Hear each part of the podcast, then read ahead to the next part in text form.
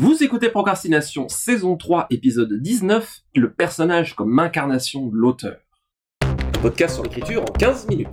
Parce que vous avez autre chose à faire. Et qu'on n'a pas la science infuse. Avec les voix de Mélanie Fazi, Laurent Jeunefort et Lionel Debus. Le personnage comme incarnation de l'auteur, ça porte également un terme en bon anglais, c'est le self-insert.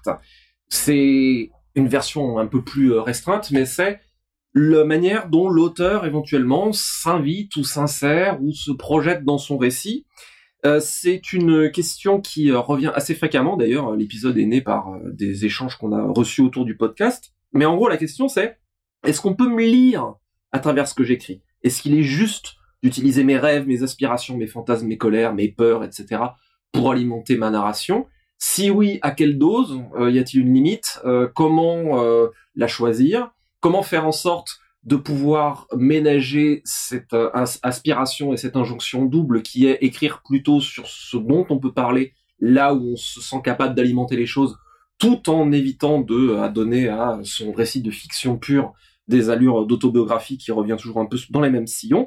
Derrière se dresse également le, le spectre de la Marissou, c'est-à-dire en termes de fanfiction, un Marissou, en général, c'est mal vu, c'est un personnage trop parfait, où l'auteur, en général, se projette visiblement, et c'est assez mal vu parce que justement, le personnage est trop parfait.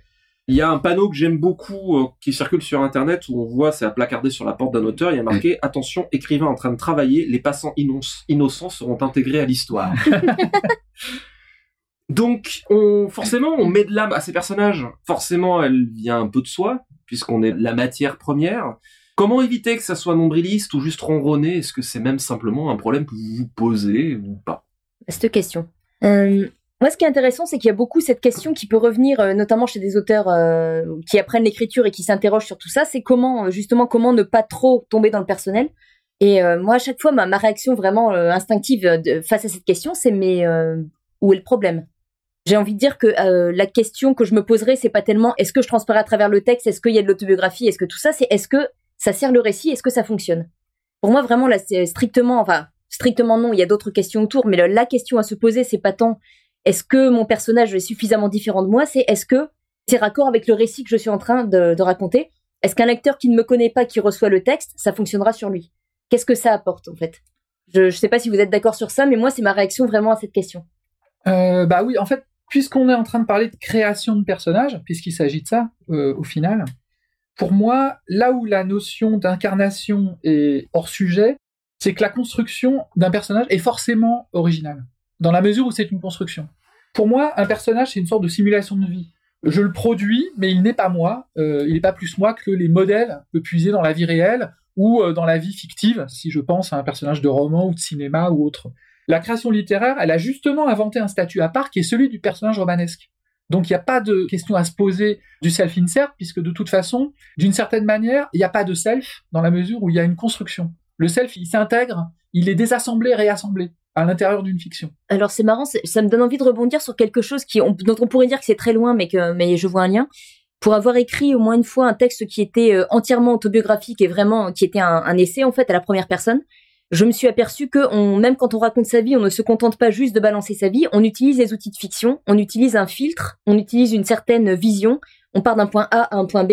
Même quand on met des éléments autobiographiques, on les passe réellement par le filtre et les outils de l'écriture. J'allais dire la fiction, non, n'en était pas. Donc de toute manière, même quand quelque chose transparaît, il a été transformé. Donc je pense que ça rejoint ta théorie sur le fait que le personnage comme création de toute manière. Je pense que dans la crainte du self-insert, dans la crainte de se dire est-ce qu'on va me lire, est-ce que est-ce que je peux utiliser mon propre matériau pour alimenter ma fiction, sachant que même si je suis extrêmement vaste, au bout d'un moment je suis fini. Derrière, pour moi, il y a une confusion sur l'impulsion de la création littéraire, ce que euh, j'appelle sur mes notes griffonnées, hein, donc ce n'est absolument pas du vocabulaire euh, sanctionné par euh, des instances supérieures, c'est juste que mes outils, mais ce que moi je, je ferai la différence entre les principes ou les impulsions d'un côté et les manifestations de l'autre. L'expérience humaine, il y a, et c'est une des raisons pour lesquelles l'art et la narration ça marche, il y a des points communs extrêmement vastes et des thèmes qui traversent l'expérience humaine. Des besoins euh, qui s'expriment différemment, mais qu'on peut euh, retrouver comme, euh, si on reste dans les choses très basiques, le besoin de sécurité, le besoin de relations sociales, le besoin de validation, le besoin de développement. Et déjà, rien qu'en mettant ces trucs-là, on peut mettre énormément d'interprétations derrière. Ça, c'est des impulsions. C'est des choses qui nous parlent à tous et toutes et qui sont universelles, quelque part. Par contre, la manière dont ça se manifeste et la manière dont ça se traduit, ça, c'est éminemment personnel. Et à mon sens, l'intérêt et tout le plaisir de la création littéraire va dans aller chercher les impulsions, traiter les impulsions, les explorer d'une manière qui est différente, mais c'est quelque chose qu'en tant qu'auteur, qu'en tant qu'être humain, on peut avoir une empathie avec ces impulsions-là. C'est ce que j'essaie de dire maladroitement. Donc, cette impulsion-là, elle a quelque chose d'universel. Par contre, la manifestation, si mon meilleur pote est champion de surf et que euh, tous les meilleurs potes de mes personnages sont champions de surf, bon bah là, visiblement, je suis en train de confondre la manifestation avec l'impulsion. Ce qui est intéressant derrière, c'est si j'ai envie d'avoir que des personnages qui sont champions de surf, est-ce que c'est parce que je suis en lien avec mon meilleur pote ou est-ce qu'il y a quelque chose qui m'intrigue, quelque chose qui me parle dans cette personne-là? Et à ce moment-là, la création dont tu parlais, Laurent, se retrouve là. Comment mm. chercher cette impulsion en soi et la traiter différemment? C'est là que se trouve l'acte de création. Je suis un peu confus, mais pour moi, dans la crainte du self-insert, il y a confondre quelque part la cause avec le symptôme la manifestation de l'individualité avec ce qui compose l'individualité. Complètement d'accord avec ça. J'étais en train de penser que je me suis posé la question de ma propre pratique, à quel moment j'ai commencé à arrêter de faire des personnages clichés ou de me mettre en scène de manière un peu euh, bateau, on va dire. Et je m'aperçois qu'une erreur que j'ai faite étant très jeune, c'est par exemple, je voulais absolument citer mes films préférés. Donc euh, le personnage aimait les mêmes films que moi, des choses comme ça. Et je pense que j'ai appris à créer des personnages le jour où je me suis autorisée à aller chercher justement dans des émotions, dans du vécu mais à aller chercher quelque part plus l'essence que effectivement la manifestation. Et le jour où j'ai arrêté de vouloir créer des personnages qui, ne ressemblent pas à ma vie, pour se dire bon, y a, on va chercher ce truc de l'intime qui touche à l'universel en fait. Et toute la difficulté est effectivement de trouver à quel endroit ça se, se situe là. Mais je suis un peu confuse aussi, mais je suis entièrement d'accord avec ce que tu viens de dire. Je crois qu'on a tendance à confondre. Je pense qu'il y a une chose aussi. Tu parlais du problème de Marissou qui crée des personnages trop parfaits. Est-ce que le risque, c'est pas quand on se met en scène soi-même ou qu'on prend de, qu'on prend uniquement des choses positives, qu'on essaie de mettre en scène ce qu'on pense être ses qualités? Est-ce que c'est pas plus intéressant souvent d'aller chercher dans ses failles ou ses angoisses? Est-ce que c'est pas là que ça produit quelque chose de plus riche que d'avoir un personnage qui est une version idéalisée de nous et qui va souvent être complètement à côté de la plaque? On en a parlé euh, sur Slack avant le truc où je disais en blaguant quand on préparait ce sujet-là euh, que bien sûr tous mes personnages puisent en moi parce que je suis une réserve illimitée de névrose. Euh, alors, euh, j'espère être un peu plus sain que ça, mais il y a quand même un peu, un peu de ce truc-là. Déjà, c'est, je pense que c'est jamais inintéressant pour un auteur de faire un peu de psychologie, euh, pas euh, pour l'appliquer au quotidien, mais pour essayer de comprendre comment est-ce que les Legos de la psyché peuvent éventuellement fonctionner et interagir les uns avec les autres. Mais de manière générale, on a une expression, on a une, une oui, une expression de la vie et une expérience de la vie qui est hyper vaste. Des fois, on peut s'être vu tomber dans des erreurs qu'on n'a finalement pas faites. La mémoire est une chose étrange la mémoire d'un acte, la visualisation d'un acte, la projection et effectuer l'acte, ça active les mêmes zones du cerveau. Donc, ce n'est pas parce qu'on n'a pas fait une erreur ou qu'on a évité un truc qu'on ne peut pas penser et compatir et sympathiser avec cette chose-là. Ça peut éventuellement devenir un carburant à partir du moment où on joue, encore une fois, sur l'impulsion, qui alimente la chose plus que sur la manifestation. Oui, puis ça fait appel en fait à des, aussi à, à la notion de statut. Parce que finalement, nous, ça nous, ça nous renvoie à notre statut d'auteur, cette question de personnage. Et cette question de dans quelle mesure on fait du self-insert, est-ce que ça a un sens, etc. Ça nous renvoie non seulement à notre statut d'auteur, mais aussi à notre rapport au lecteur quelque part, parce qu'on est une autorité. Euh, le fait même qu'il y ait notre nom euh, sur un, sur un texte, sauf texte anonyme, on peut en déduire qu'il y aurait une instance, une autorité qui est l'auteur, et le lecteur, pour Roland Barthes, il chercherait instinctivement l'auteur derrière le texte, systématiquement. On appelle ça l'éthos, c'est-à-dire euh, l'image que se donne l'auteur à travers son texte.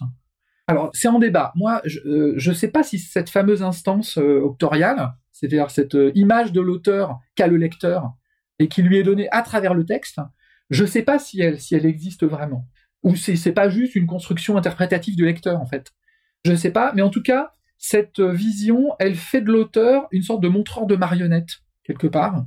Et moi, ça me gêne un peu, cette vision-là.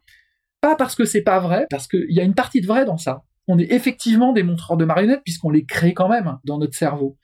Mais selon moi, quand on écrit, on est soi-même dupe de l'immersion créative. Et donc, les personnages en question, on les domine pas. Ils viennent aussi à travers nous et il y a une grande part d'inconscient euh, qui, euh, qui rentre dans cette création. Donc on n'est pas des montreurs. Ou si, on est peut-être des montreurs de, de marionnettes, mais on n'est pas forcément ceux qui les ont façonnées en réalité euh, dans, dans leur intégralité, Pas de manière consciente en tout pas cas. de manière consciente. On montre quelque chose, Oui. mais ce quelque chose, il s'est façonné à l'intérieur de nous, mais pas forcément de façon consciente. Oui, complètement. Mais c'est ça que je trouve euh, hyper intéressant, y compris en tant que, en tant que lecteur, en fait. Mais ce qui me fait penser qu'un des cas de figure auquel j'ai pensé que de quelque chose où l'auteur transparaît ou c'est gênant, je pense à un livre, je vais pas citer parce que c'est un livre que vraiment j'avais pas du tout aimé, j'ai pas envie de lui taper dessus, mais où on sentait que l'auteur euh, avait fait des personnages extrêmement clichés, et notamment c'était un auteur euh, masculin qui avait écrit des personnages de femmes qui ressemblaient vraiment à des fantasmes d'adolescents et qui marchaient pas du tout. Je me souviens avoir été gênée parce qu'à ce moment-là, il y a l'auteur qui transparaît, mais l'auteur transparaît dans quelque chose de, de que j'aurais vraiment préféré ne pas voir. Ça me dit quelque chose sur sa vision des femmes qui m'avait horrifié, Mhm. et c'était pas du tout son intention. Lui était certainement persuadé qu'il avait créé des personnages forts, et il se rendait pas compte qu'il y, a- il y a un truc sexiste euh, inconscient qui était vraiment vraiment gênant. Un personnage de femme qui avait un, un copain un petit peu bon un peu pénible, mais bon, il m'offre de l'argent pour aller chez le coiffeur, je vais pas me plaindre. Enfin, Oh des choses de cet ordre-là. Ouais, et mais c'est pas volontaire. Et mais je me souviens à quel point j'étais énervée par ce texte en me disant mais euh, il s'est pas rendu compte de ce qu'il disait sur lui-même à ce moment-là. Mais c'est quel- mais c'est en même temps c'est génial quelque part parce que ça montre aussi que à quel point on est dominé par son propre texte et donc euh, là où on croit être des montreurs et des démiurges, pas du tout quoi. Il transparaît des choses qu'on voudrait pas et, euh, et je me rappelle moi d'un bouquin de Christopher Stork, un très ancien auteur de- du Fleuve Noir, qui avait, je pense, euh, il était sincère dans sa démarche de faire un, un livre euh, féministe ou en tout cas non sexiste et c'était absolument pétri de sexisme Oups. puisque c'est une sorte de révolte des femmes, mais en fait, elle- la révolte des femmes, en fait, elle est manipulée par des extraterrestres. Elles sont tellement pas capables de se révolter finalement qu'il faut que ce soit des extraterrestres qui, Ah, les, mon Dieu. qui, les, qui les manipulent. Mais je pense que ça partait d'un bon sentiment euh, entre guillemets, mais là, il ressortait. Et là, pour le coup, c'est plus l'auteur qu'on juge, c'est une civilisation entière. C'est ça, c'est là où c'est intéressant.